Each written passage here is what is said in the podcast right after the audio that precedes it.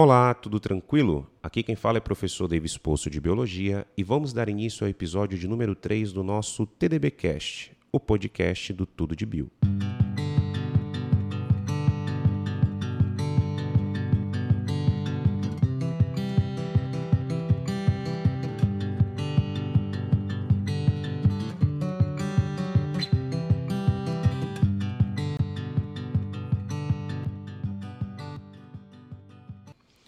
Hoje conversaremos um pouco sobre o tema estação chuvosa e arboviroses.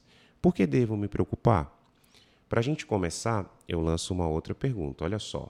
Qual a relação entre a estação chuvosa e as arboviroses? Bem, com a proximidade da estação chuvosa em todo o Brasil, os cuidados necessários para evitar arboviroses como dengue, chikungunya, zika vírus e febre amarela são bastante grandes.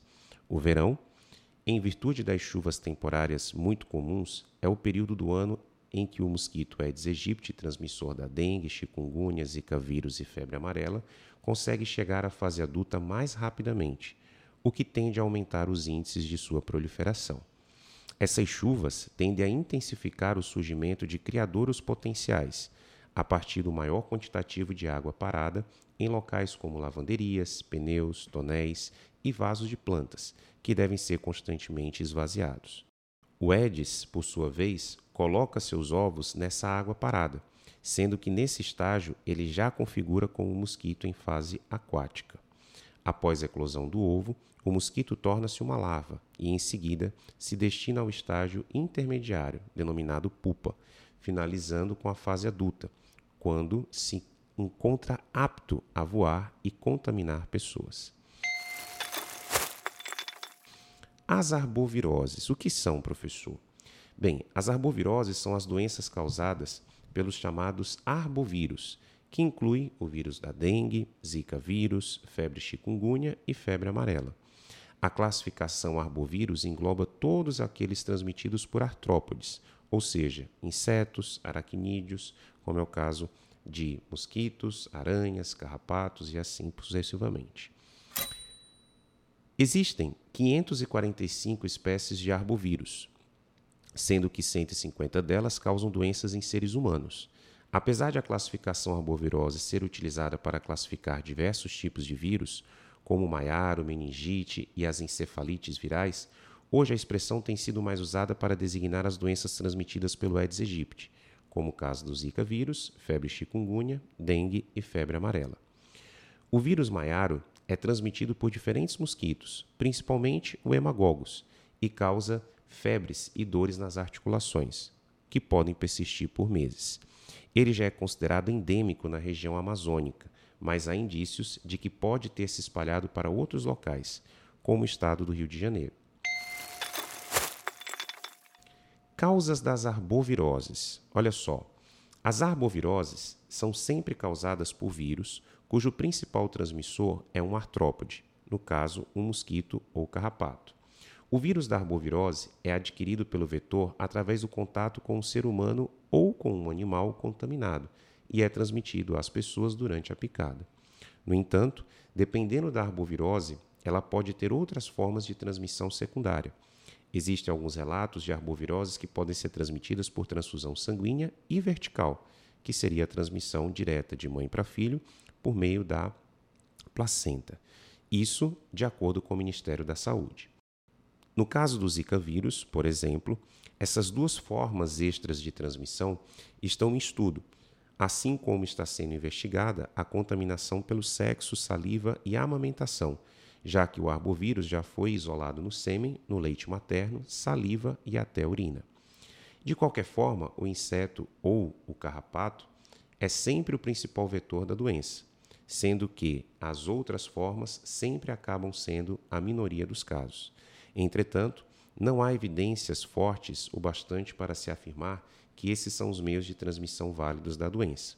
No entanto, ainda não há histórico de arbovírus pelo ar. Um agente transmissor de arboviroses atualmente é o mosquito Aedes aegypti, vetor da dengue, zika vírus, febre chikungunya e febre amarela. As três primeiras doenças estão em circulação no Brasil por isso, diversas medidas estão sendo tomadas para prevenir a ação do mosquito. Ah, você já conhece os conteúdos publicados no Instagram do Tudo de Bio? Não? Então segue a gente lá, no arroba tudo de bio. E não esquece de conferir a nossa bio e conhecer as nossas apostilas, vestibular por assunto e Enem por assunto. Eles vão te ajudar a arrebentar nos exames futuros. Professor, e os sintomas das arboviroses?